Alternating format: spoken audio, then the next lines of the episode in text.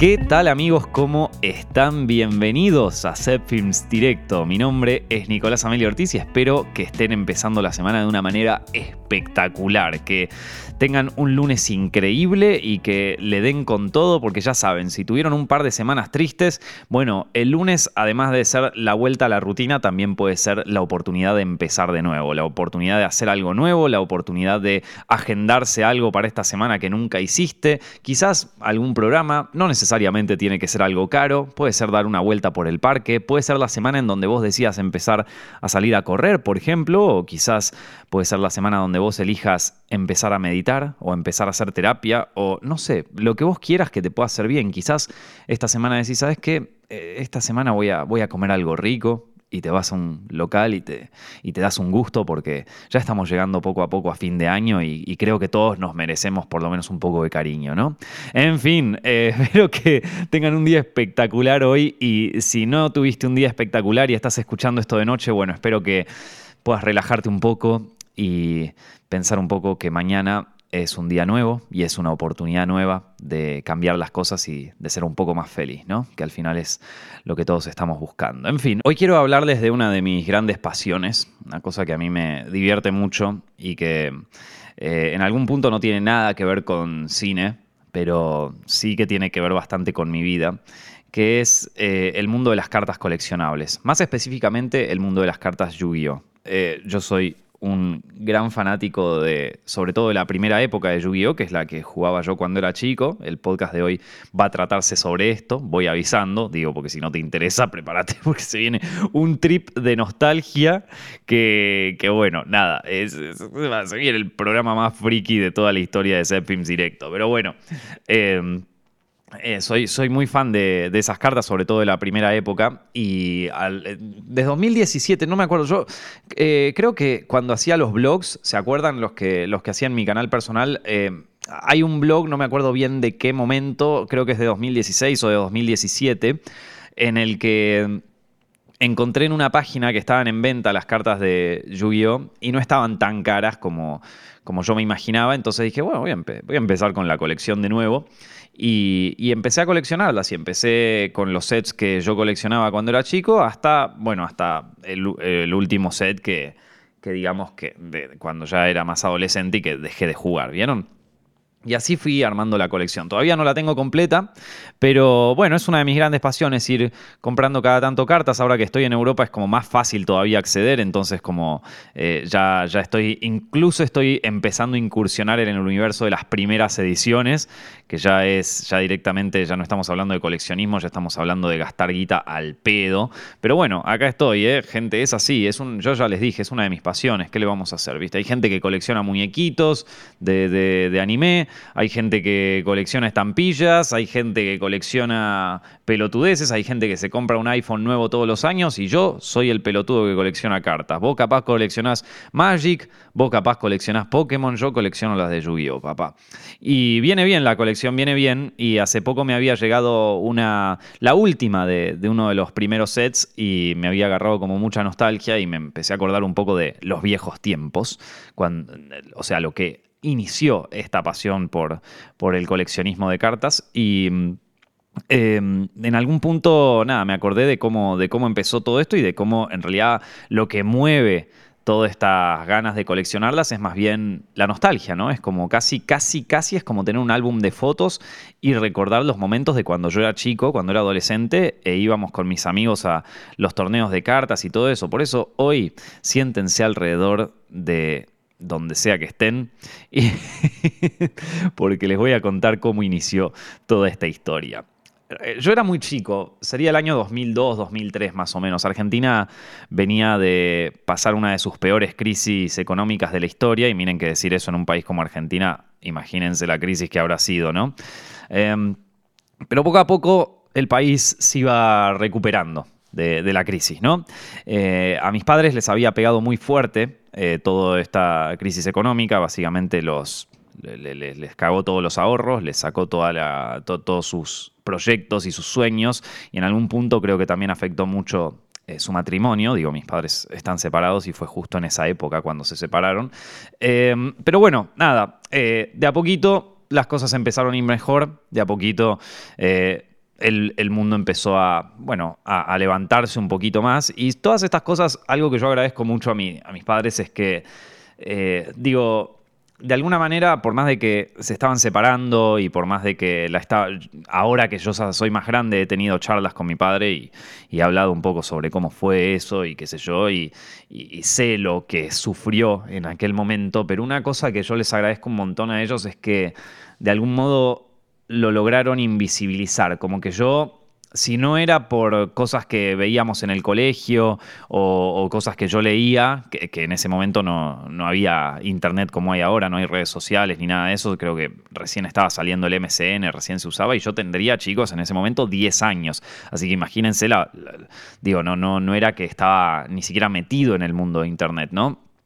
Eh, entonces, y mis padres, por más de que yo sé que la sufrieron, eh, la crisis del 2001, es, como que no, como que hicieron todo lo posible para que nosotros, eh, yo y mis dos hermanos, no, no estuviera, o sea, no, no lo padeciéramos, vamos a decirlo así. O sea, como que le, pusieron mucha onda, incluso estando separados, es como que le, pusieron onda para poder, viste, llevarlo de la manera más tranqui posible, ¿viste? Que, qué sé yo, eh, a ver, nada es perfecto, tampoco es que eh, salió todo increíble y qué sé yo, ¿viste? Pero, pero sí, la verdad que ahora que soy más grande y que soy consciente de que a mí también me podría pegar una crisis así, de que un día para el otro podría quedarme en cero, totalmente vacío, yo no sé con qué nivel de templanza podría eh, transmitirles a mis hijos eh, o, de qué, o, de qué, manera yo podría seguir llevando la vida como, como tranquilo eh, sin tener un colapso mental. Y la verdad que mis viejos aguantaron mucho eso. Quizá, a ver, no de la, no, no, nadie es súper perfecto, pero, pero yo se los agradezco mucho eso, ¿vieron? Em, en fin, la cuestión es que estábamos en, saliendo un poquito de, la crisis, año 2003 por ahí, y una, una vez eh, íbamos a comprar juegos de la, de la PlayStation 1. Nosotros, con, eh, yo eh, creo que ya les conté, bueno, yo vivía en aquel momento en el barrio de La Lucila, en zona norte, Buenos Aires, y nos íbamos con, con mi papá, mi hermano más chico y mi hermana, nos íbamos a, eh, a un shopping que, no es el Unicenter, que capaz que ya todos lo conocen porque es el, shopping ahí de zona norte por excelencia. No existía el North Center, que también es un shopping ahí de, de, la zona norte que queda por Vicente López, que hoy en día se llama North Center, pero cuando recién abrió sus puertas se llamaba Show Center. Yo creo que ese shopping siempre fue un lavado de guita impresionante porque venden todas cosas carísimas, muebles carísimos y nunca hay nadie, salvo, salvo a veces en el cine. Pero bueno, nada, no, nosotros íbamos a uno que quedaba más lejos, eh, ya acercándonos a la zona de Tigre, que se llamaba el Shopping Soleil, creo. Y ese shopping estaba bueno porque eh, tenía como de repente cuando tenías que comprar ropa estaba buenísimo porque de golpe había unos descuentazos ahí, viste, y vamos. E, era. Eh, ahora, ahora que ya, digo, cuando era chico yo no sabía esto, ni me enteraba, tenía 10, 11 años, pero, eh, pero ahora que soy más grande ya lo sé, era, era como el lugar a donde iba toda la ropa, o sea, todas las marcas grandes, sería como un, eh, ¿cómo decirlo? Un shopping de, fuera de temporada, vamos a decirlo así. O sea, cuando la ropa y cosas ya salía de temporada o cuando ya eh, se vendían demasiado, ya, eh, no sé, se quedaban, sobraba stock, iba todo para ese shopping, ¿no? Entonces la ropa y todas las cosas estaban más baratas. cosas que te enteras más de grande, ¿no? Entonces íbamos allá a comprar toda la ropa y a comprar todas las, todas las giladas y me acuerdo que cada vez que íbamos, en, en una de las esquinas de este, de este shopping había un, había un puestito chiquitito que vendía jueguitos de, la Play 1, ¿viste? Jueguitos de la Play 1 en Argentina significa jueguitos totalmente piratas, que salían dos mangos con 20, eh, y entonces nada, íbamos a, comprar cada tanto, o sea, cada vez que íbamos a comprar ropa o algo así, eh, a la salida nos comprábamos un, jueguito ahí de la Play 1 o alguna cosa así. Bueno, resulta que este lugar en, eh, en aquel momento en, un momento que fui a comprar algún juego de estos, veo que en el, mostrador tiene eh, dos mazos de cartas coleccionables. Uno de, un juego que se llamaba Yu-Gi-Oh! Yo en aquel momento no coleccionaba cartas, de hecho eh, cuando jugábamos a las cartas Pokémon, justamente porque era la crisis y todo esto, muchos amigos míos tenían cartas y todo esto, pero a ver, que mi familia en aquel momento quizás no estábamos en la mejor situación económica, entonces muchas cartas de Pokémon yo no me pude comprar. Eh, sí, sí veía que mis amigos coleccionaban y a veces jugaba con las cartas que me prestaban y qué sé yo, y la verdad que, digo, al final, cuando sos chico la pasás bien, de todas maneras, te cagas de risa, ¿viste? Alguien te prestaba un masito y jugabas con eso. Eh, una vez me acuerdo que me había comprado un paquetito de Pokémon pero no me acuerdo ni qué me tocó, ¿vieron? O sea, es, como una de esas, es como uno de esos juegos que no, que, no pude llegar a, vivir al 100%, ¿viste? Eh, Tampoco jugué a las Magic antes. Eh, tenía un amigo después más adelante en la secundaria que sí, que sí jugaba a las Magic y que me enseñó y toda esa historia. Pero bueno, la verdad que yo mucho en el mundo de las cartas no estaba. Pero vi estos dos mazos y estaba el mazo de. Eh, eran dos mazos de Yu-Gi-Oh! Los primeros que salieron, el mazo de Kaiba y el mazo de Yugi.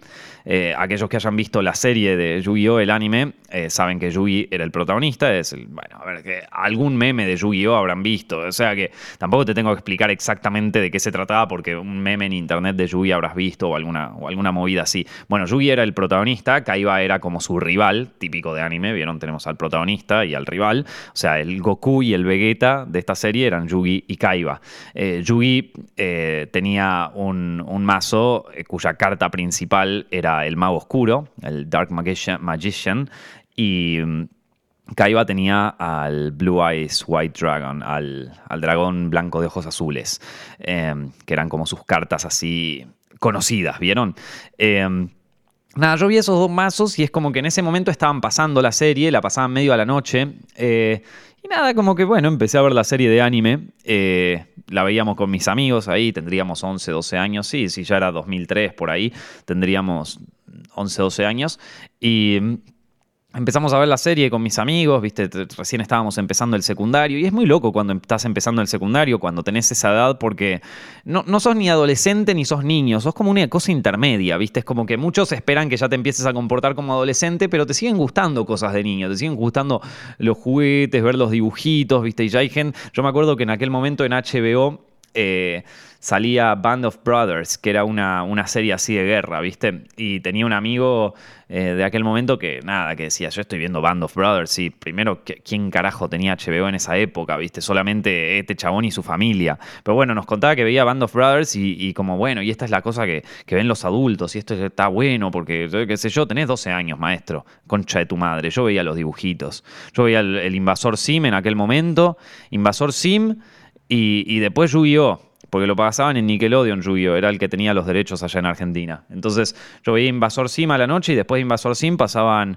pasaban una serie en, 3D, una serie en CGI que se llamaba Cubix, que era una mierda. Entonces esa parte es como que lo dejaba la tele prendida porque, porque venía Yu-Gi-Oh! después, pero, pero nada, ni la veía Cubix, la verdad. Y después venía Yu-Gi-Oh! Y ahí empecé a, empecé a ver la serie y me, me empecé a volver fan de yu pero fan mal. Y, me gustaba mucho, y a mis amigos también. Y era un programa, porque, a ver, justo eran, mis padres justo, como te digo, se habían separado hace poco, entonces el programa del fin de semana era, ir a lo de mi papá. Y, mi papá se había alquilado un departamentito ahí eh, en, en, zona norte también, por, por Martínez. Y era un departamentito chico, pero yo tengo muy lindos recuerdos porque aparte, eh, nada, qué sé yo, tengo lindos recuerdos de aquel momento, ¿no? Eh, muchos recuerdan la separación de los padres así como una cosa, un evento traumático y en algún punto también lo habrá sido, ¿viste? Yo no sé qué cosas habrá dejado eso en mi subconsciente, pero, pero también es como que, no sé, siento que en algún punto... Eh, nos acercó un poco a mis hermanos, a mi viejo, porque antes mi viejo todo el tiempo, digo, lo que conocíamos de él es que iba, se levantaba temprano, nos ayudaba a nosotros a preparar las cosas del colegio y después iba a trabajar y no lo veíamos nunca hasta capaz el fin de semana, ¿viste? Llegaba muy tarde y cuando llegaba se cagaban a puteadas con mi vieja y todo eso, entonces es como que eh, no teníamos, digo, no, no teníamos una relación tan cercana. Después cuando se separaron, ¿viste? Empezamos a vernos más seguido los fines de semana y yo creo que también eh, es como que eh, nada, empezamos a, forjar un, lazo un poco más, más fuerte, ¿vieron? Eh, pero nada, y aparte este departamentito era, bastante chiquito, entonces como bueno, nos eh, siempre mi papá dice que, odiaba ese departamento y qué sé yo, pero yo lo recuerdo con, muchísimo cariño. Y nada, tenía, la tele ahí y me juntaba con mis amigos, que, mis amigos de la infancia, con, los que me sigo llevando increíble hasta el día de hoy, y nos juntábamos a ver ahí en el, en el sillón la, las series eh, Invasor Sim, esta Cubix, que la dejamos ahí prendida para, para que suene, porque la verdad que nos parecía una mierda, y después venía Yu-Gi-Oh! Eh, y yo y yo empezamos a ver y nos volvimos fans. Y en un momento, obviamente, ya es como que pintó, bueno, hay que comprarse las cartas, ¿no? Y, nos compramos. Y nos compramos. Yo me compré el mazo de Kaiba, el que venía con el Blue Eyes. Em, que en ese momento me acuerdo que salían 40 pesos. 40 pesos, loco. ¿Cuánto sería 40 pesos en aquel momento? A ver si el dólar estaba más o menos a 3. Em, porque se acuerdan, justamente lo, que pasó en 2001 fue que de un día para el otro el, dólar estaba uno a uno y pasó a valer 3. Así, de, un día para el otro. Vos imaginate si ahora, no sé, el dólar cuánto está en Argentina. Está a 200 mangos, una cosa así. Esto, no, lo sé, perdón, es que, ya me fui de Argentina. Yo cuando me fui de Argentina el dólar estaba a 100, así que imagínate. Pero eh, ponele que estaba a... Eh, imagínate que de hoy el dólar está a 200 y de hoy para mañana el dólar está a 600. Se va todo a la mierda. Bueno, eso fue 2001. Fue 2001. Y los bancos, eh, toda la gente quería sacar los dólares. Vino, vino este, está la, famosa frase de, de, Dualde diciendo: el que depositó dólares recibirá dólares o una cosa así. Hijo de puta. Se, los bancos dijeron: ¿sabes qué? Te especificamos todo. Y lo especificaron al dólar de aquel momento. Entonces, claro, la gente perdió todos sus ahorros. Una mierda, una mierda. Entonces vos te preguntás por qué los argentinos no confían en los bancos, ahí tenés, mono, la corrida bancaria más grande de la historia. ¿Por qué yo no, por qué yo soy tan escéptico de los bancos, de las instituciones, de los gobiernos? Ahí tenés, mono, porque en el, cuando las papas están calientes, el primero que la sufre es el pueblo. Son los primeros que la pagan, ¿viste? Entonces, por eso cada vez que hay crisis en el mundo y qué sé yo, cuando hay una crisis jodida, los o sea, los primeros que agarran y hacen salves en quien pueda son los políticos, los empresarios así más grandes y, las instituciones. Son los primeros que te dejan a vos de lado y dicen, chao, me voy, listo, el famoso helicóptero de, la Rúa. Pero vos decís, bueno, son esos, son solo esos los hijos de puta, que qué sé yo, no son todos, son todos. Pasa que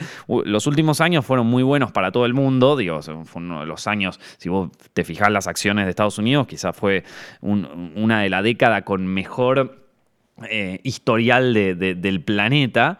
Y, bueno, las cosas andan bien, pero cuando las cosas andan mal son los primeros que te mandan a la remierda. Entonces tengan cuidado con eso. Digo para, en general, por lo menos yo heredé mi escepticismo eh, al poder y al paternalismo gubernamental y corporativo gracias a... Va, eh, más bien por culpa de la crisis del 2001. En fin, la cuestión es que 40 pesos. ¿Cuántos serían 40 pesos? Serían eh, dividido 3, como 10 dólares, ponele, una cosa así. Y era caro en aquel momento, pero bueno, nada, creo que para mi cumpleaños o alguna cosa así me terminaron regalando el mazo de Kaiba. Eh, y bueno, un amigo mío se había comprado el mazo de Yugi y entonces ahí jugábamos, ¿vieron? Y, y empezábamos a jugar y, a ver, si alguno de ustedes jugó Yu-Gi-Oh antes, saben que aquellos mazos de aquel momento eran súper rudimentarios, ¿vieron? O sea, eran súper básicos, las cartas eran súper básicas y a veces medio que nos inventábamos un poco los efectos. Al mismo tiempo también estaba el juego este de, Play 1 que se llamaba el Yu-Gi-Oh! Forbidden Memories, que era un, bueno, nada, era un juego de PlayStation 1 de Yu-Gi-Oh! muy, muy conocido, que de hecho un montón de gente lo debe conocer, eh, que se hacían fusiones con cualquier cosa, que las reglas eran totalmente inventadas en ese juego.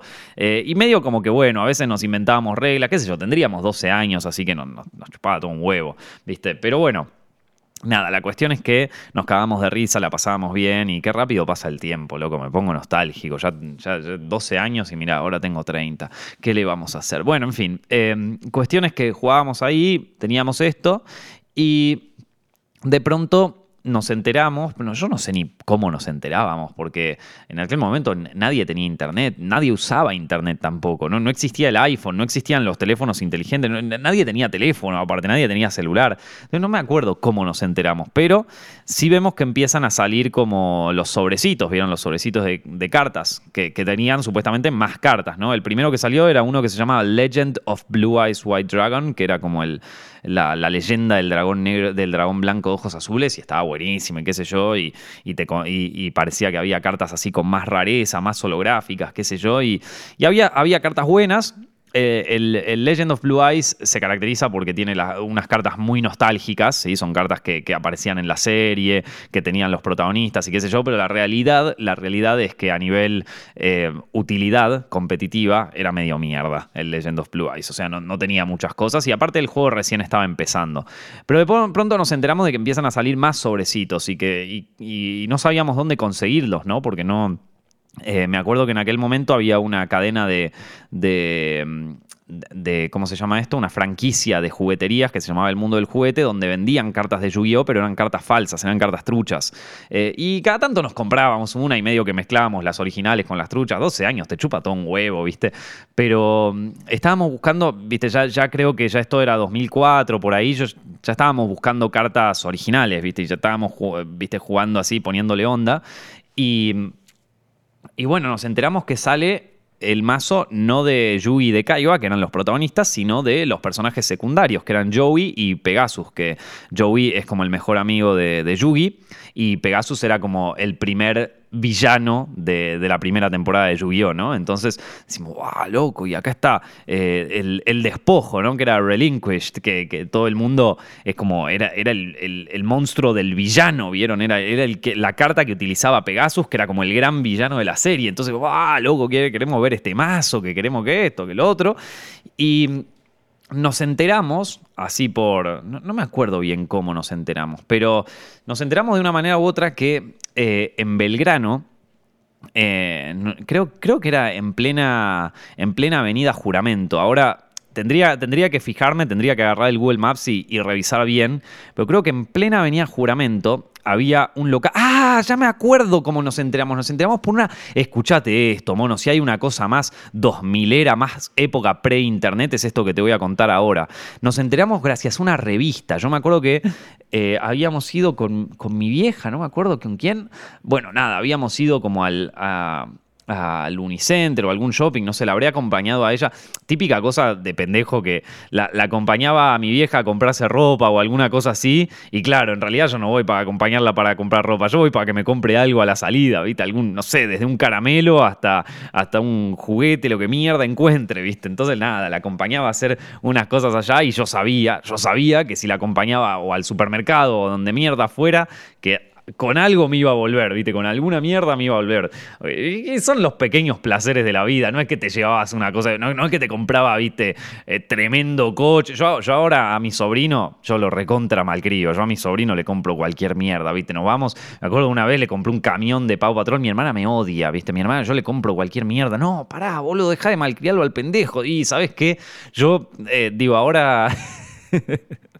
le, compro todo al pibe, le compro todo. Entonces, un día, los días que lo tengo que cuidar a mi sobrino, es como que voy, lo llevo, a dar una vuelta, lo llevo a comerse un pancho, qué sé yo, y de, repente me, lo llevo ahí, pasamos por una juguetería. ¿Qué querés, Borja? Tomá, pa, le compro todo, a la mierda. y mi hermana me caga puteadas, ¿viste? Pero bueno, qué sé yo. Yo mí me gusta malcriar a mi sobrino. Mi vieja no me malcriaba tanto pero, pero yo sabía, yo sabía que alguno de esos pequeños placeres iba a tener. Algún llaverito de Pokémon, ¿viste? Alguna pelotudez del kiosco a la salida, qué sé yo. Bueno, cuestión es que en este caso la acompañé a mi vieja a comprarse, andaba vos a saber qué mierda fue a comprarse. Y a la salida pasamos por un kiosco y me compra y me compra una revista. Una revista, mono. Una revista de Yu-Gi-Oh!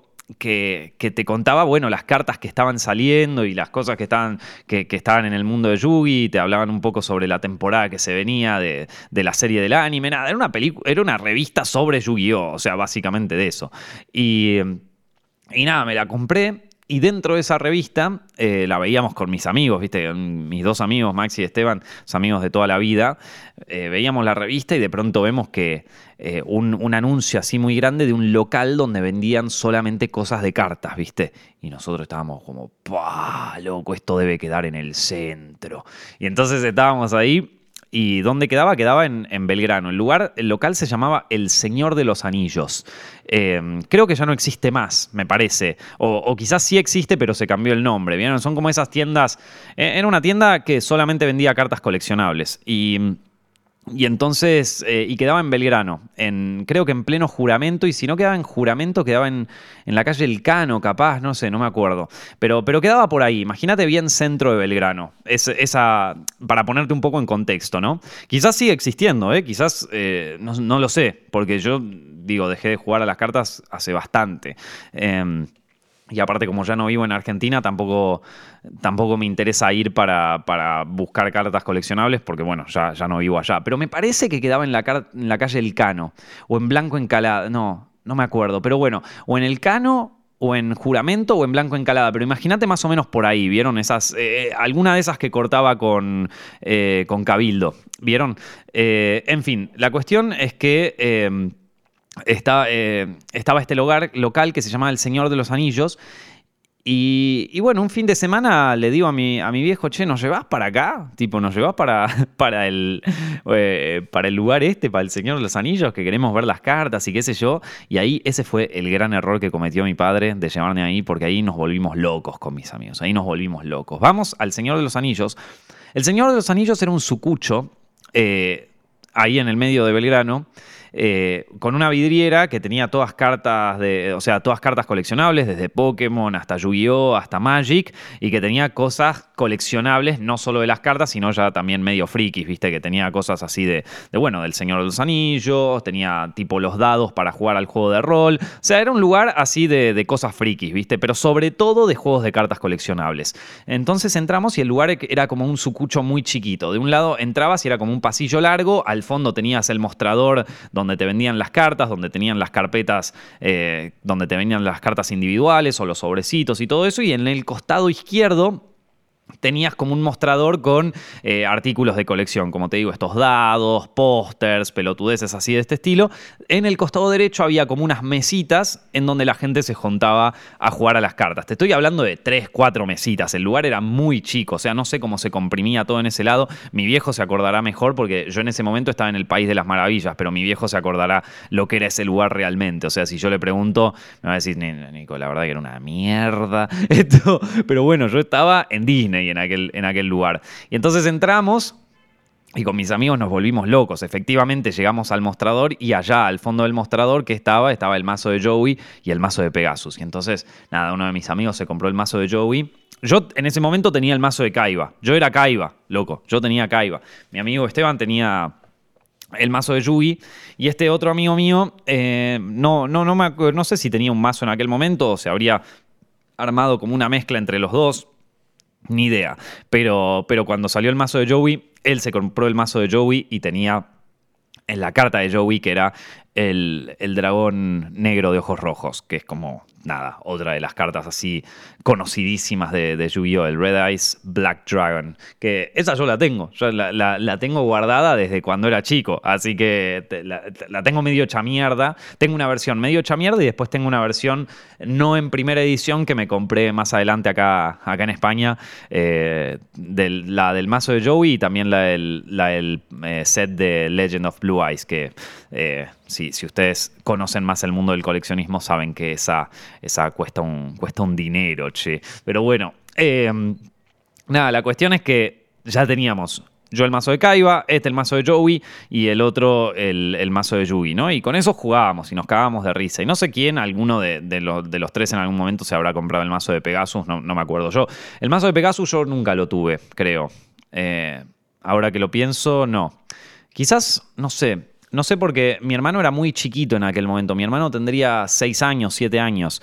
Eh, entonces, eh, mi hermano empezó a jugar a las cartas un poco más adelante. Y. Mm, pero bueno, la cuestión es que, eh, nada, teníamos todas las cartas ahí, teníamos el, ya, jugábamos y, y, nada, nos sentamos ahí en una de las mesitas que tenía el local este y empezamos a jugar y te digo, tendríamos 12, 13 años y mm, y había otra gente que venía y nos preguntaba, ah, ¿te compraste el mazo de Joey? Porque claro, mi amigo se compró el mazo de Joey ahí mismo, ¿no? Entonces lo abrió y abrió las cartas y venía gente ahí que, estaba jugando y que, y, que se, no sé, tendrían 14 años, ponele 15 años, y venían, se acercaban, ah, ¿te compraste el mazo de Joey? Bueno, fíjate que tiene el Penguin Soldier, que esta carta es buenísima. Me digo que se, copaba la gente ahí, eh, viste, o sea, siempre eh, no, sé, no sé si mi viejo se iba a tomar un café por ahí cerca o qué sé yo, o si se quedaba ahí. La verdad que no me acuerdo porque, viste, cuando sos chiquito, de golpe entras en un, entras en un cumpleañito, viste, y yo estaba en el cumpleaños ahí. Entonces estaba con mis amigos ahí todo coso y la verdad ni me, ni me fijaba dónde carajo estaba mi viejo, porque se veía, nosotros pasábamos horas ahí, así que yo creo que se debía aburrir en algún momento, se iba a tomar un café al lado, viste, alguna cosa así. en fin. Eh, entonces, nada. Eh, esto se, compra el mazo de Joe y lo están coso ahí. Y, uno de los pibes que estaba allá eh, nos dice, bueno, nada, se prenden un duelo así, un duelo, o sea, un juego, o sea, jugar un juego de, un, duelo en Yu-Gi-Oh es cuando juegas un juego contra otro, ¿no? Básicamente. Eh, y entonces, nada, se prende un duelo, dale, qué sé yo, y nos prendemos un duelo, ¿viste? Y empezamos a jugar así, y nosotros teníamos, ya te digo, una mezcla de cartas truchas de, y las cartas de, originales y qué sé yo, y bueno, y jugábamos el duelo, ¿viste? Y nos cagábamos de risa y qué sé yo, y jugábamos y perdíamos unos, ganaban otros y qué sé yo, y nos decía, bueno, em, Nada, tienen que, o sea, tienen que tener algunas cartas así más de, sobrecitos y qué sé yo, porque, porque bueno, si no el mazo es demasiado básico. Eh, y ya, ya entramos en el consumismo extremo, ¿viste? Y entonces, nada, me empiezo a enterar de que, de que sí, de que, habían, de que habían sobrecitos también y que con cartas muy buenas. En ese momento digo, para los que saben, de los que se acuerdan de, Yu-Gi-Oh!, los que realmente coleccionan, se van a acordar de qué, a qué sobres me refiero, porque, porque bueno, porque ya lo, deben conocer más. Pero, pero si no sabes, no, no, te preocupes. La cuestión es que cada. Eh, todos los juegos de cartas tienen sets eh, de sobres, vieron sobrecitos que salen. Seguramente los vieron en las cartas Pokémon, vieron los locos estos que en internet abren sobres de, cartas. Bueno, cada, más o menos cuatro meses o una cosa así para que eh, el juego se siga jugando y además para que la, compañía que hace las cartas se llene de guita, sale un nuevo sobre con cartas, bueno, a veces más fuertes eh, y a veces demasiado fuertes, eh, que, medio que rompen el juego, ¿no? Y esto eh, tiene hasta un nombre y todo que se llama Power Creep, que es como esto, como, bueno, cuando, cuando las cartas se hacen demasiado poderosas y entonces invalidan a todas las cartas anteriores, ¿viste? entonces, Yu-Gi-Oh! medio que que padecía un poco el power creep porque, bueno, porque Konami se quería llenar de guita y entonces cada vez sacaba cartas más fuertes y si no te comprabas el, sobre nuevo es como que medio te quedabas afuera de, de, lo competitivo de aquel momento o como muchos conocen, del meta, ¿vieron?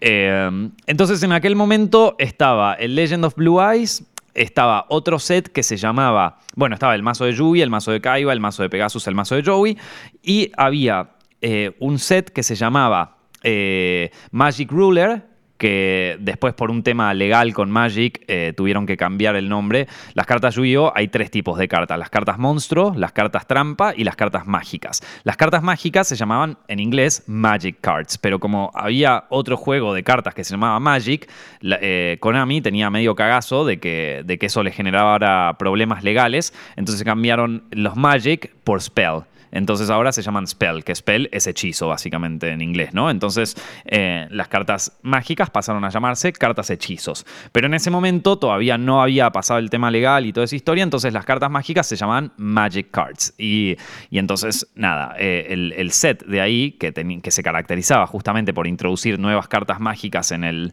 en el juego, se llamaba Magic Ruler. Y la carta que te podía tocar ahí, así la carta rara que te podía tocar, era eh, las cartas de Pegasus, las cartas Toon, las cartas de...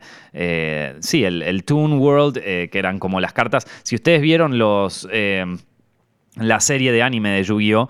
Eh, Pegasus se acuerdan que tenía una carta que era eh, el mundo de las caricaturas, ¿no? Que era el Toon World, que era eh, de donde él sacaba la calavera invocada, versión caricatura, el, dragón blanco de ojos azules, versión caricatura. Bueno, todas esas cartas Toon te venían o en el mazo de Pegasus o en el Magic Ruler.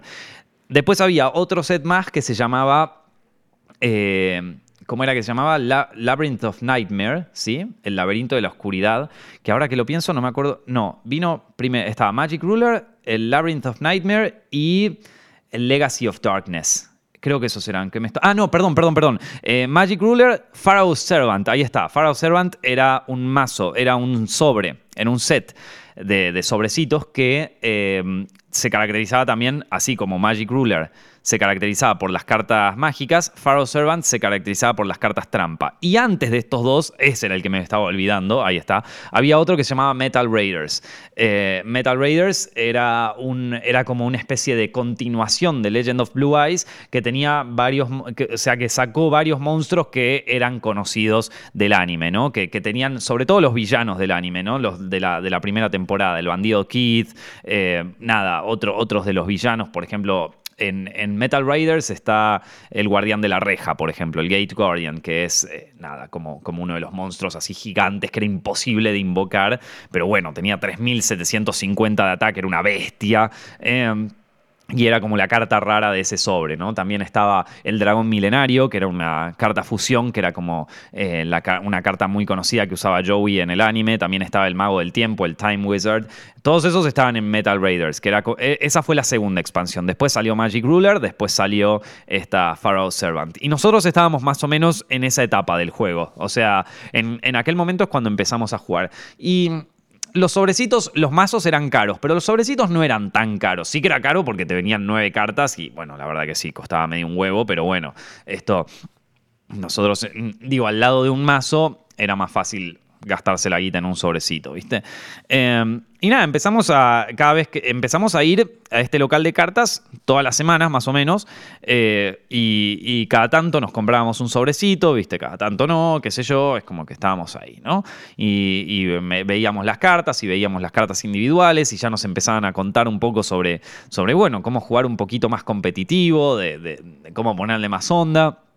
Y te estoy hablando de que teníamos 13 años, loco, 13 años, pero ya estábamos manija, ¿vieron? Y nos juntábamos todos los fines de semana a jugar duelos con mis amigos y, ya te digo, mezclábamos entre cartas truchas con cartas reales y también fue una época en donde Yu-Gi-Oh se convirtió en un, en un fenómeno, ¿no? O sea, mucha gente jugaba Yu-Gi-Oh, todo, el mundo se, volvió muy, muy conocido gracias a la serie de anime, ¿no? Entonces eh, estaban las piezas de Exodia y toda esa historia y todo lo que giraba alrededor de eso. Y entonces es como que cada vez más manija los pibes, ¿viste? Em, ya digamos como que Pokémon eh, ya, ya era como más eh, el juego para los niños, vamos a decirlo así. Ya estaba empezando a salir el, el ¿cómo se llama este? El Ruby y el Sapphire. O no, había, sí, el, el Rubí y el Zafiro. Eh, y, que eran ya juegos que, digo, nosotros habíamos jugado al Ready Gold, perdón, al Ready Blue, eh, y también había salido el Gold y Silver y, bueno, ya para el Rubí y Zafiro ya medio que nosotros ya estábamos más grandes y si bien, por ejemplo, mi amigo Maxi sí lo jugaba, eh, yo no, lo jugaba tanto a ese, ¿viste? Yo ya no, no jugaba tanto Pokémon. Eh, y tampoco coleccionaba las cartas. Entonces nosotros ya estábamos en el juego de los grandes, viste, que era el Yu-Gi-Oh!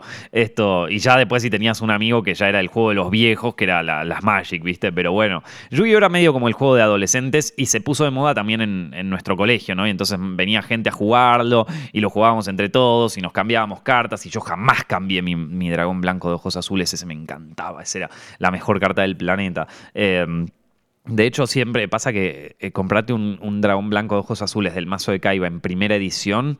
Yo lo tengo, tengo la versión mía, en mi dragón blanco de ojos azules de aquel momento que está hecho a mierda. Eh, y después me compré también un dragón blanco de ojos azules del mazo de Kaiba con el arte del mazo de Kaiba, pero en edición ilimitada. Comprate un primera edición, sale carísimo, sale carísimo, pero algún día lo voy a comprar. Esto, algún día voy a, voy a poner la guita, ¿viste? Y, me voy a comprar el, el dragón blanco de versión primera edición bueno, con, la nostalgia no se jode, ¿viste? Con la nostalgia te puede hacer, hacer pelotudeces, pero bueno. Nada, la cuestión, si alguien tiene un dragón blanco de ojos azules, primera edición, en súper buen estado, te lo compro, maestro. Eh, en fin, la cuestión es que, eh, ¿cómo se llama esto? Eh, nada, yo, yo, tenía el dragón blanco ojos azules, nada, jugábamos así, coso, y, nos divertíamos en el colegio y combinábamos cartas truchas con cartas originales y, y de golpe lo que tenían bueno las cartas truchas, además de efectos totalmente bizarros, es que quizás eh, te salía más barato que comprarte un sobre de cartas originales y tenías la oportunidad de, viste, de, conocer los efectos de las cartas, de jugar, viste, con cartas así más raras y qué sé yo. Entonces es como, bueno, era como la, la solución más, eh, la, solución barata para, para poder jugar más competitivamente, ¿no? Para tener cartas más raras y para poder, eh, nada, jugar con, con, ya a nivel competitivo, viste, porque si te quería, a ver, por ejemplo, eh, cartas raras, raras del Pharaoh Servant costaban un huevo en aquel momento, viste más si te las querías comprar individuales, ¿no? Entonces era, era básicamente imposible y nosotros mezclábamos entre cartas originales y cartas raras. Bueno, cuestión es que un día vamos a, este local, al Señor de los Anillos, y nos cuentan que eh, el fin de semana, el sábado tal, claro, llegamos al local este y estaba lleno de gente, pero lleno de gente, viste, un olor, debía haber ahí un olor, pero ya, ya les repito, yo estaba en Disney, entonces ni siquiera el olor ni, ni, ni me enteraba. Un olor a otaku, viste, podrido, hecho mierda, y seguramente nosotros eh, ayudábamos a que este lugar tuviera un olor peor, porque viste, 13 años, no sabes ni bañarte a los 13 años, entonces debíamos tener un olor a mierda. Esto Nada, entrábamos ahí, un olor, una cantidad de gente impresionante y todos jugando a las cartas de Yu-Gi-Oh! Todos jugando con las Yu-Gi, viste, ahí pasando cartas, qué sé yo. Y le preguntamos al dueño, que ya me dijo que lo conocíamos porque ya íbamos ahí todo el tiempo. Y le preguntamos al dueño, che, loco, ¿qué está pasando? Nada, acá estamos haciendo un torneo, loco, deberían venir, qué sé yo. ¿Cómo que hay torneos? Sí, sí, sí, el que gana se gana un sobrecito y que qué sé yo. Y nosotros, chao, viste. Y para, para entrar al torneo no había que pagar nada. O sea, entrabas y, jugabas. Esto, eh, claro, el lugar después ¿por qué hacían el torneo? No, para llenarse guita, lo que pasaba es que cuando vos ibas a un torneo, eh, digo, no pagabas, pero algo te querías comprar después. Te querías comprar una carta o un sobrecito o alguna cosa así, porque te quedabas manija, porque decías, si este torneo no lo gané, el próximo, si me compro esta carta, lo gano, ¿viste? Entonces, eh, nada, era un momento donde al, local le venía muy bien porque era una manera de, también de vender más producto, ¿viste? Entonces, nada, se llenaba de gente y, y todos jugando las cartas y cosas y nos dice el tipo, bueno, hoy... Eh, nada, ya el torneo ya está empezado, pero bueno, para la próxima vénganse y, juegan ustedes también. O imagínate los pibes de 13 años ahí, y, yo creo que el más grande de ese lugar tendría 17, ponele, o 18, no sé, no, no había tanta gente grande, grande jugando Yubi en aquel momento. Y entonces, nada, nos sentamos a ver cómo jugaba la gente y después con los que ya habían perdido ahí o que ya habían terminado, eh, nos quedamos jugando duelos con ellos y bla, así pelotudeando, ¿no? Eh, y fuimos un par de veces a ese, a ese torneo y entre medio salían otros sobres, ¿no? Por ejemplo, ahí sale el Labyrinth of Nightmare, que era el que yo le estaba contando, que el Labyrinth of Nightmare es el que incluye algunas cartas que tenía Marik, por ejemplo, eh, en, la serie, en el anime, ¿no? Como Revival Jam y, otras cartas de ese estilo. Y Labyrinth of Nightmare también incluye a eh, Gemini Elf, o la, bueno, la elfa gemela, que no, no sé si aparecía en el anime, pero fue una carta que medio destruyó el juego, rompió todo el juego porque era una carta con 1900 de ataque. Y en aquel momento la mayoría de los monstruos, los más fuertes de 4 estrellas, o sea, los que podías invocar así directamente, tenían 1800. Entonces uno de 1900 medio que te rompía todo porque era fuertísimo. Eh, y ese era como el monstruo fuerte de, este set, de Labyrinth of Nightmare. Y todo el mundo quería tener un Gemini Elf, ¿viste? Eh, nosotros obviamente jamás lo tuvimos porque era demasiado caro. Pero bueno, después de ese sale otra, otro set que se llama Legacy of Darkness. Y Legacy of Darkness incluyó dos monstruos. Uno que a mí siempre me gustaba mucho, que es como mi, mi waifu de Yu-Gi-Oh!, que se llama Injection Fairy Lily. Injection Fairy Lily yo la tengo y la tengo en primera edición. Esto, una carta divina. Es una. Es como, a ver, en Yu-Gi-Oh! hay dos waifus, básicamente. A ver, en para ponerlos en contexto, ¿no? En el mundo del anime están las waifus, ¿sí? O sea, que son las chicas lindas por las cuales nosotros simpeamos. Y después, en el mundo del anime, como les digo, hay waifus y en el mundo de Yu-Gi-Oh! hay dos waifus. Bueno, podríamos decir que hay cuatro waifus. Está My Valentine, que era una de las protagonistas, está Tea, que era como la amiga de Yugi. Eh, algunos podrían decir que, que la hermana de Joey también era una waifu, pero a ver, si vamos más específicamente, las cartas eran las verdaderas waifu. Y entre las cartas había dos waifus. Una, la Dark Magician Girl, o sea, la maga oscura, que esa es por la que todo el mundo simpea. Y después también estaba Injection Fairy Lily, que a mí, si yo te tengo que ser sincero, me quedo con Injection antes que con, que con la maga oscura. O sea, si te tengo que hablar de waifus de Yu-Gi-Oh!, me quedo con Injection Fairy Lily.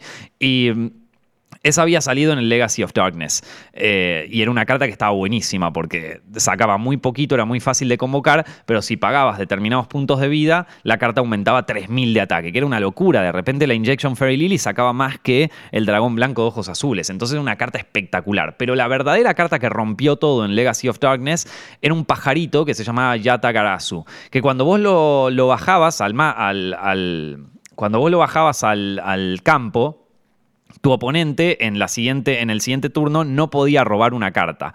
Entonces lo que hacían los locos es te, te sacaban todas las cartas del campo para que no pudieras tirar nada, te vaciaban toda la mano en la estrategia y te tiraban al Yatagarasu, entonces vos no podías robar y no tenías ni cartas en el campo ni cartas en la mano, entonces ya te quedabas sin manera de ganarle, porque mm, como no podías robar carta al siguiente turno, lo único que te quedaba era pasar y al turno siguiente te volvían a tirar al Yatagarasu y te acababan los puntos de vida y así sucesivamente hasta que te quedabas en cero, ¿viste? Y esa estrategia con el Yatagarasu, esa carta pajarito de mierda, eh, eh, esa, esa estrategia era conocida como el Yatalock. Yo en aquel momento no tenía ni puta idea, fui me fui dando cuenta eh, así em, a medida que fueron pasando los torneos. Y aparte, Yatagarasu, esta carta, era una de las cartas que. de las cartas más raras del Legacy of Darkness. Y me acuerdo en un. en un torneo que estábamos jugando y que a mí me, había ido muy bien en ese torneo. Muy bien. Em, y, y estaba, o sea, estábamos nada, estaba llegando casi a la final, ni siquiera habría, habría estado llegando casi a las semifinales, ponerle una cosa así. Y me tocó jugar contra uno, contra un pibe ya un poco más grande, tendría 10, ese, seguro que tenía 18 años. Y, el pibe este me tiró a Yatagarasu y me hizo el Yatalok. O sea que me, me tiró al Yatagarasu, yo tenía la mano vacía, tenía el campo vacío, no podía hacer nada y en el siguiente turno no podía robar carta. Entonces digo, ¿y ahora qué hago? Y te clavé, amigo, ya está, perdiste. ¿Por qué? Porque te vuelvo a tirar al Yata, te saco los puntos de vida, no puedes robar en el siguiente turno, no tenés nada en el campo, tenés que pasar así sucesivamente hasta que te jodiste. ¿Viste? Y me hizo el Yatalok, loco. Fue la, primera vez donde me hicieron esa estrategia, una estrategia muy del meta de aquel momento. Un Yatalok era como, bueno, nada. Eh, los que sabían jugar en serio te la hacían, ¿viste? Porque nosotros estábamos como unos pelotudos. Eh, convoco a mi dragón blanco de ojos azules. Sí, pa, Dark Holy Yatagarasu. Y jodete. Esto. Y, y nada, esta fue la primera vez que me lo hicieron. Y aparte, eh, mirá qué, botón el tipo, eh. Además de ganar, además de romperme el orto con 13 años con el Yata Garasu, me, mm, nos va, va al, tipo del torneo y le dice, che, estos están jugando con cartas truchas. Y yo como, ¿y qué tiene? Aguante las cartas truchas, loco. Vos tendrás a Yatagarasu, pero yo tengo el Dayan Keto que te sube 10.000 puntos de vida. Entonces, eh, digo, dice, están jugando con cartas truchas. No, bueno, a ver, qué sé yo, no, no usábamos las cartas de efectos bizarros, pero sí usábamos cartas que quizás estaban, por ejemplo, en el Pharaoh Servant, en, algún, en alguno de estos sets o en el Magic Ruler, pero que claro, que, que como no teníamos la guita, no las podíamos conseguir. Entonces las conseguíamos truchas y ya estaba, ¿viste? El tipo no, nos dice que las teníamos truchas y, claro, nos dice, el, nos dice el loco, el dueño del local, pero con cartas truchas ustedes no pueden jugar torneos. Nosotros decimos, no, me está jodiendo. Y, así, de alguna manera, claro, con, con, cartas que no eran las originales, no podía jugar en los torneos. Y entonces medio que nosotros ahí fuimos desterrados del Señor de los Anillos, ¿no? O sea, ahí se terminó nuestra joda con el Señor de los Anillos porque para comprar cartas originales tanta guita no teníamos, ¿viste? Y para, y para jugar competitivamente necesitábamos buenas cartas y un Gemini Elf, por ejemplo, que era o un Yatagarasu, por ejemplo, salía una fortuna, entonces era imposible jugar competitivamente si no teníamos cartas truchas. Bueno, nada, desterrados del Señor de los Anillos, mandamos a la mierda el Señor de los Anillos, que se caguen, hijos de puta, dejen jugar a los pibes, que teníamos la carta truchas y no dejan jugar al pueblo, forro, vamos, vamos a romperles todo. Bueno, nada, todo bien con el Señor de los Anillos, eh, igual, no sé si sigue existiendo y qué sé yo, pero bueno, a ver, que, con eso, digamos que le pusieron un límite, porque, a ver, éramos muy chicos y no podíamos gastarnos tanta guita en cartas, ¿viste? Y eran cartas caras. Entonces, nada, tenemos que cambiar de local, tenemos que ir a un lugar con otros torneos. Y así descubrimos, también por otra revista, o sea, ahí no comprábamos otra revista, y, entonces eh, descubrimos que había otro lugar, ahí también en Belgrano, que se llamaba Magic Games. Magic Games sigue existiendo hasta el día de hoy, o sea, pueden ir si quieren, queda, queda también en Belgrano. Y, y Magic Games, esto era que, ahora, que ahora se llama Magic Games, pero creo que antes se llamaba de otra manera. Bueno, no importa. Magic Games eh, quedaba también en Belgrano, era otro local de cartas así. Si, el Señor de los Anillos tenía mal olor, este tenía olor horrible, pero horrible. Aparte tenían un gato, este lugar era un desastre, ¿viste? Pero bueno, de, nuevo, nosotros estábamos en Disney, ahí también hacían torneos de cartas, había como un piso arriba donde, donde se armaban las mesitas para jugar a los torneos y qué sé yo. Y ahí no tenían problemas si usabas cartas truchas, ¿no? Y entonces, por ejemplo, yo tenía eh, eh, una carta del Legacy of Darkness que, se llama el, el, Tyrant Dragon, el dragón tirano, que, claro, yo la tenía trucha, ¿viste? Pero era una carta buena y aparte era una carta cara, ¿viste? Una carta difícil de conseguir porque era ultra rara. Entonces, ¿sabes? La, cantidad de sobres que te tenías que comprar para que te toque un Tyrant Dragon era imposible. Entonces, nada, yo la tenía trucha y la quería usar. Eh, algún amigo mío tendría, ¿viste? Nada, todos teníamos como nuestras cartas raras, pero versión truchas. Entonces, en este lugar sí te dejaban jugar con cartas truchas. E íbamos a jugar ahí a esos torneos. Eh, obviamente te dejaban jugar con cartas truchas siempre y cuando no fueran las de efectos falopa, ¿vieron? Porque eh, en ese momento había unas cartas chinas que salían con efectos totalmente falopa, ¿viste? Que, ya estaban totalmente rotas esas cartas. No, no, si eran, si eran cartas truchas, pero, pero de... que, que, emulaban a las cartas originales, estaba todo bien, no te decían nada. Y entonces ahí empezamos a jugar torneos en Magic Games. E íbamos nosotros. Ya ahí, para ese momento, tendríamos 13, 14 años. Y finalmente sale, eh, de nuevo, en una revista, yo me entero de que sale otro, otro booster, otro set de cartas que se llama Magician's Force. ¿sí? El Magician's Force era, tenía al paladín negro, que era como una carta súper recontra remil rara, ¿viste? Y que aparte la usaba Yugi en el, en el anime. Y era el, el set de los magos, ¿viste? O sea, tenía unas cartas mágicas impresionantes. Tenía. La, también es donde empieza a salir el arquetipo de las Amazonas. Y es como que de pronto el Magician's Force nada, yo me acuerdo una vez que iba a la casa de mi abuela y como mi abuela vive en el centro, pasamos por ahí por el... No, eh, pasamos por el Señor de los Anillos, no, todavía, todavía no, hemos sido desterrados del Señor de los Anillos, pero todavía íbamos cada tanto a comprar cartas ahí. Y... Estábamos yendo a lo de mi abuela y yo le digo a mi vieja, tipo, che, ya que vamos a lo de mi abuela, podemos pasar por el Señor de los Anillos que queda de paso y, me compro un, paquetito, loco. Y estoy, y fui y me, y me compré el, el Magician's Force y que me vino una carta que es medio una mierda la carta. O sea, era medio una mierda, pero como fue la primera del Magician's Force que me tocó, yo la quería usar, se llamaba Dark Core. Era una carta rara. Eh, pero no era tan tan rara y nada, yo la empecé a usar ahí y como nada, empezamos a comprar cartas del, Magician's Force y un amigo mío empezó a desarrollar un mazo así alrededor de, de los spellcasters, ¿no? de los hechiceros, que había varios en el Magician's Force y un día, loco, le tocó un día le tocó el Dark Paladin, un día le tocó el Paladín Negro, que era como la carta rara de ese set. Y el loco, no sé si ustedes sabían esto, pero el Magician's Force era un set de Yu-Gi-Oh! que se imprimió muy poco, no salieron tantas en Magician's Force y, además hubo dos versiones del Paladín Negro, porque se imprimió una versión con un arte y otra versión con, un arte distinto. Y a mi amigo le tocó la del arte, la del primer arte, que a nivel colección es rarísima. Entonces es súper de colección. Y bueno, nada, la tendrá hecha mierda ahí en su casa, qué sé yo, pero, pero nada, un pequeño, pequeña anécdota al paso, ¿no? También había salido otro set que se llamaba Pharaonic Guardian, que ese era más de cartas zombie y todo, y todo ese estilo. Eh, y yo en aquel momento me había armado como un mazo de guerreros, ¿viste? Porque, eh, nada, jugaba, a veces jugaba con un mazo medio de dragones, pero nada, como un meta medio raro, ¿no? No, no, no jugábamos, la, verdad es que nosotros no jugábamos con mazos competitivos. Por ejemplo, yo no, no, no me hice un mazo de Yatalok, ¿viste? Con el Yata Garasu para hacerte ese. No, no, yo quería el mazo de guerreros. Y había un par de cartas, sobre todo en Legacy of Darkness, que se llamaba por ejemplo, el Reinforcement of the Army era una que te permitía buscar un, guerrero en tu mazo. Después había otra que se llamaba Marauding Captain, que era una carta ultra rara esa y también era ultra cara también. Que entonces esa la tenía, la tenía trucha, o sea, la tenía en versión falsa, pero, pero igual jugaba con ella, que te permitía convocar a otro guerrero. No, te permitía, si la tirabas, también te permitía tirar otra carta más, entonces de repente llenabas el campo, estaba buena.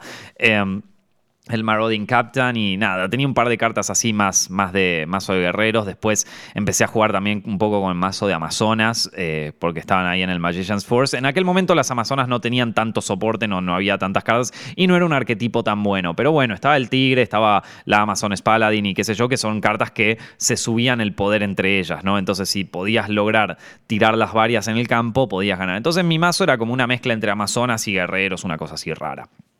Bueno, la cuestión es que así jugábamos y hubo veces que, ganamos torneos, hubo veces que nos fue mejor, hubo veces que nos fue peor. Eh, yo me acuerdo un torneo que, que bueno, que si siguen los, los, videos que yo hacía de los blogs y los story times y todo eso, saben que eh, conocen la historia, eh, que ya se las conté porque, porque bueno, porque ya es, que quizás uno de los videos más vistos del canal ese, del canal de blogs, que es mi historia con el pingüino que el pingüino era un tipo que iba bastante seguido allá al Magic Games y ya era un tipo bastante grande, tendría 20 años por ahí, era un tipo que se gastaba toda la guita en cartas, no sé, o sea, usaba la guita del laburo para comprarse cartas y tenía todas las cartas del planeta. Y ese iba a todos los torneos, todo el tiempo lo veíamos, pero nadie quería jugar contra él porque el chabón tenía todo, ¿viste?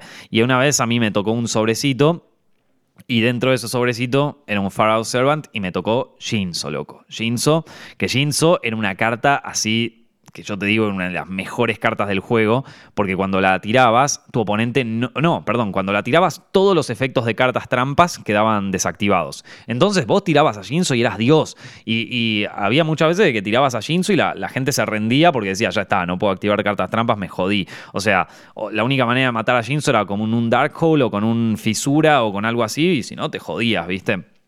Entonces Jinzo era una carta espectacular y, aparte era una rara secreta, o sea que también es una carta linda, es una carta eh, con un buen arte y aparte con un buen holográfico, está una carta linda para tenerla. Y el pingüino me la quiso cambiar y yo como era medio gil, tenía 13, 14 años en aquel momento, no, 13, ponele, 13 años, eh, nada, como que se la cambié por tres pelotudeces, ¿viste? El chabón me recontracagó esto y, la perdí, perdí a Jinzo. Después, lo, después esto eh, se la devolvimos al pingüino con, el primo de un amigo mío. Está, está el story time ahí en, YouTube, pero bueno, nada, la cuestión es que eh, mi primera carta rara secreta que me tocó en un sobrecito por ganar un torneo, porque también en este Magic Games se hacían torneos y si ganabas, te ganabas el sobrecito, ¿viste?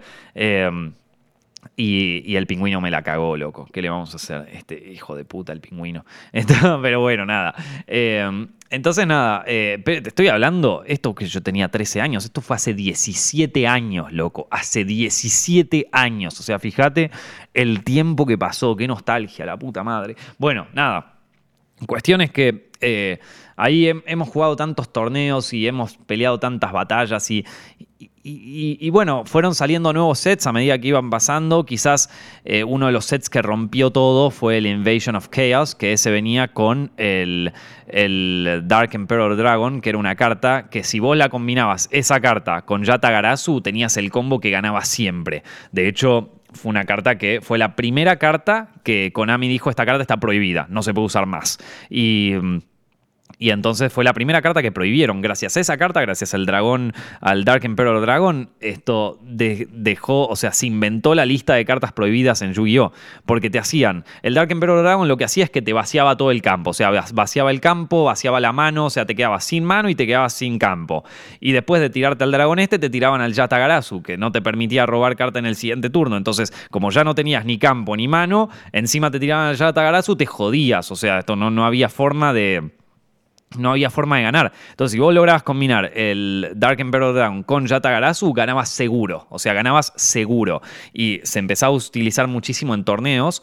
Y, claro, la gente con guita, por ejemplo, el pingüino, te la recontra usaba. Entonces, ni daban ganas de jugar contra el pingüino porque te iba a ganar seguro, porque tenía estas dos cartas.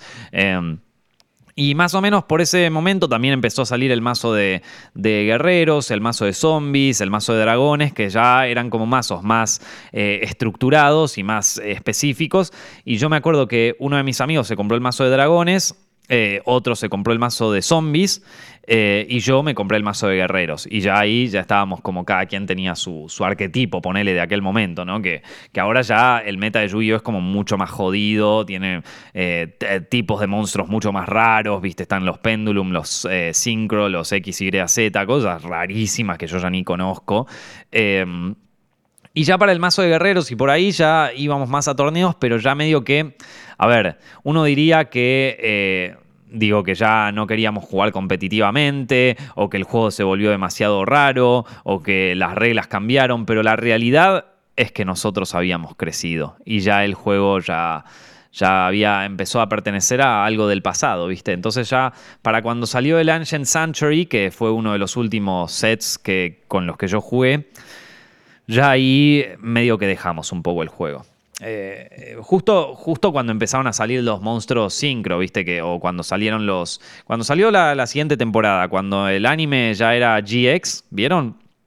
Eh, que, ya empiezan a aparecer los Elemental Heroes y todo eso, ahí nosotros medio que dejamos de jugar a las cartas y dejamos de, participar en los torneos y dejamos de ir porque, bueno, ya medio que nos empezaron a interesar otras cosas, ¿viste? Qué sé yo, anda a saber que nos empezó a interesar en aquel momento. Pero, pero mm, pero bueno, fue un momento así de muchísima nostalgia, de muchísimo amor, en donde eh, yo lo recuerdo con mucho cariño y eh, como les digo, en 2017 vi que estaban las cartas en venta y que no eran tan caras, eh, por lo menos no las primera edición, y empecé a comprarlas de nuevo y me empecé a hacer como mi, propia carpeta ahí con, cartas del, Legend of Blue Eyes, del Labyrinth of Nightmare, del mazo de Yugi, del mazo de Kaiba. Cartas que, yo coleccionaba en aquel momento, e incluso algunas cartas que en aquel momento, en aquella época, jamás pude tener, ¿viste? O sea, cartas que eh, era imposible poder comprar porque o eran demasiado caras para un pibe de 13, 14 años o eh, eran tan raras que no las, no las encontrabas en ningún lado. Entonces ahora que, ya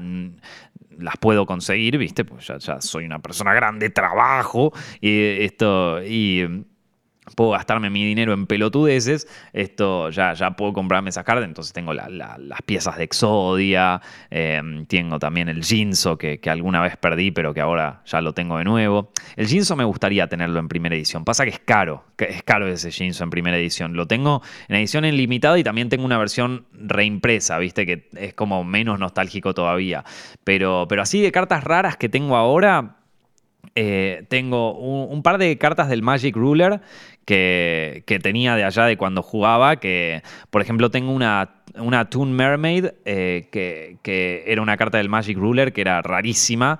Eh, no, era muy útil, la verdad, pero, pero era rara y esa la tengo en primera edición y la tengo impecable, porque claro, como no la usaba, yo la metí en una carpeta y quedó ahí para siempre. Y está en primera edición, está en muy buenas condiciones y, y esa sé que es cara, sé que es una carta cara. Eh, después también hacer, a ver, otras cartas raras. Eh, tengo varias en primera edición que quizás no sean tan raras, pero están en primera edición porque nosotros nos comprábamos las cartas cuando salió el juego. Entonces... Em, esas, esas, también tienen bastante valor. Tengo, como les digo, tengo un, eh, Blue Eyes ilimitado del mazo de Kaiba. Me gustaría alguna vez comprarme uno primera edición. después tengo un par de cartas que me compré de torneos, Tournament Packs y de, y cartas de los videojuegos, que esas son cartas así medio raras, medio caras. Después todos tenemos el Movie Pack, que es donde venía el dragón brillante de ojos azules, que es cuando salió la película de Yu-Gi-Oh! del anime. Eh, te venía un sobrecito con estas cartas que no son cartas ni muy caras ni tampoco son muy raras y también eran cero útiles en el juego, no, no servían para nada. Eh, entonces todas terminaron en la carpeta, entonces como jamás las usé, están todas en perfecto estado. Eh, pero tampoco digo, no, son cartas muy caras. A ver, alguna sí que, yo te diga, puta, esta es cara. Eh, bueno, tengo Injection Fairy Lily en primera edición, que es así, es, esa es cara. La maga oscura no la tengo, no la tengo, pero la voy a tener en algún momento. Eh, es una carta muy cara. Eh, ya, viste, como que ya decís, pa, loco, esto es demasiado. Pero, pero algún día la tendré, loco. Algún día, cuando me sobre guita, voy a pam, ponerlo ahí y comprar la maga oscura.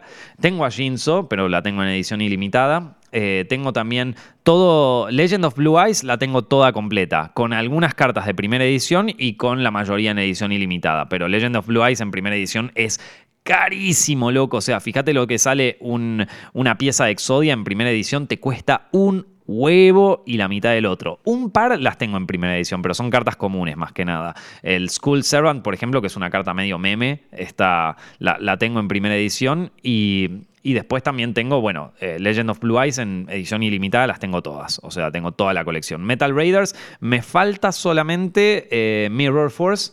Así que si alguien tiene Mirror Force en, y si la llegas a tener en primera edición, yo te la compro. Eh, y después en eh, Labyrinth of Nightmare, no, perdón, Magic Ruler, tengo casi todas. Me falta el Blue Eyes Toon Dragon, el, dragón blanco ojos azules Toon, que era como la carta rara de, ahí de Coso, que es una carta aparte con un arte espectacular, pero también es una carta muy cara. Eh, y después en eh, Pharaoh Servant las tengo todas, me parece. Pharaoh Servant la tengo completa, la, toda la colección. Eh, algunas en primera edición, otras en edición ilimitada. Eh, el único que tengo casi toda la colección en primera edición es el eh, Ancient Century. Esa porque están súper baratas, la verdad. Nadie quiere ese set, entonces lo compré todo en primera edición. Y me faltan, me faltan poquitas de ese. Eh, después el Dark Crisis, tengo el Vampire Lord, que es una carta que a mí me encantaba, el, señor vampiro.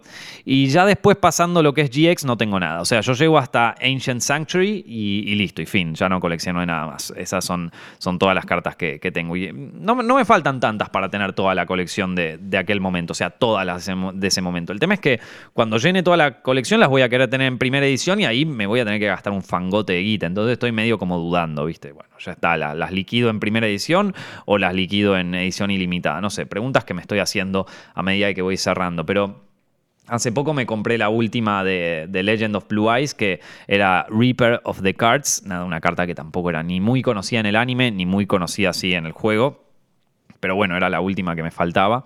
Y esa sí, la compré en primera edición. Eh, y fue para allá llenar toda la, toda la colección de, Legend of Blue Eyes. Y me acordé de esto y miré la carpeta y, nada, me agarró cierta nostalgia por el Forbidden Memories, por todos estos recuerdos de mis amigos y de salir a jugar. Y, y bueno, eh, a veces digamos que es un recuerdo medio friki, ¿no? De, mi infancia. Es un en ese momento jugar esto, imagínate, en el colegio éramos los cuatro pelotudos que jugábamos esto y jugábamos en la biblioteca y mientras los pibes estaban allá jugando al fútbol, cagándose a trompadas y nosotros ahí como unos nerds jugando al, a las Yuis en, la biblioteca y, bueno, éramos unos giles, la verdad, éramos unos giles, pero, pero yo lo, recuerdo con, mucho cariño y, y con mucha nostalgia y con mucho amor. Y Creo también que, este tipo de cosas en algún punto nos unieron mucho como amigos, eh, nos unieron también mucho bueno, eh, mi viejo era el que nos llevaba los fines de semana a jugar a eso, entonces también es como,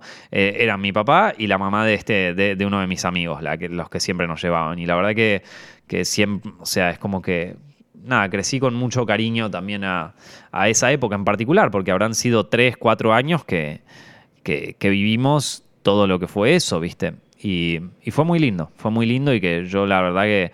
Em, nada, es, como que hay veces donde a medida que va pasando cada vez más tiempo, los momentos de inocencia total y donde no había tantos problemas y donde tu vida no era todo un quilombo por cualquier pelotudez, es como que nada, tratamos de alguna manera de capturar ese pequeño momento de la vida en donde, en donde no, no, había tantas preocupaciones o donde no creíamos que el mundo era tan cruel como verdaderamente lo es. Y una de las formas en las que yo tengo capturado ese pequeño momento, además de los álbumes de fotos y todo eso, es eh, la colección de cartas. Y ah, no te voy a mentir, a mí no, no me mueve ni el precio de las cartas, ni tengo interés en venderlas en algún momento cuando cuesten más caras, no, no me mueve únicamente la nostalgia. Y, es como otro, otra manera de tener como un álbum de fotos ahí, ¿viste? Así que nada, chicos, espero que hayan disfrutado de este podcast. Eh, a mí me trajo muchos recuerdos grabarlo. Eh, yo sé que es un tema así muy, muy específico, pero bueno, nada, si, si a alguno le interesa, quizás encuentro alguno de la audiencia que, que también colecciona cartas o algo así, o que incluso que iba a estos torneos o que jugaba. Y, y, capaz que nos conocimos, capaz que nos conocimos en algún otro momento y no, y no lo sabíamos. Así que nada, queridos, espero que estén súper, súper bien, que pasen una increíble semana y nos estamos viendo la semana que viene. Un abrazo.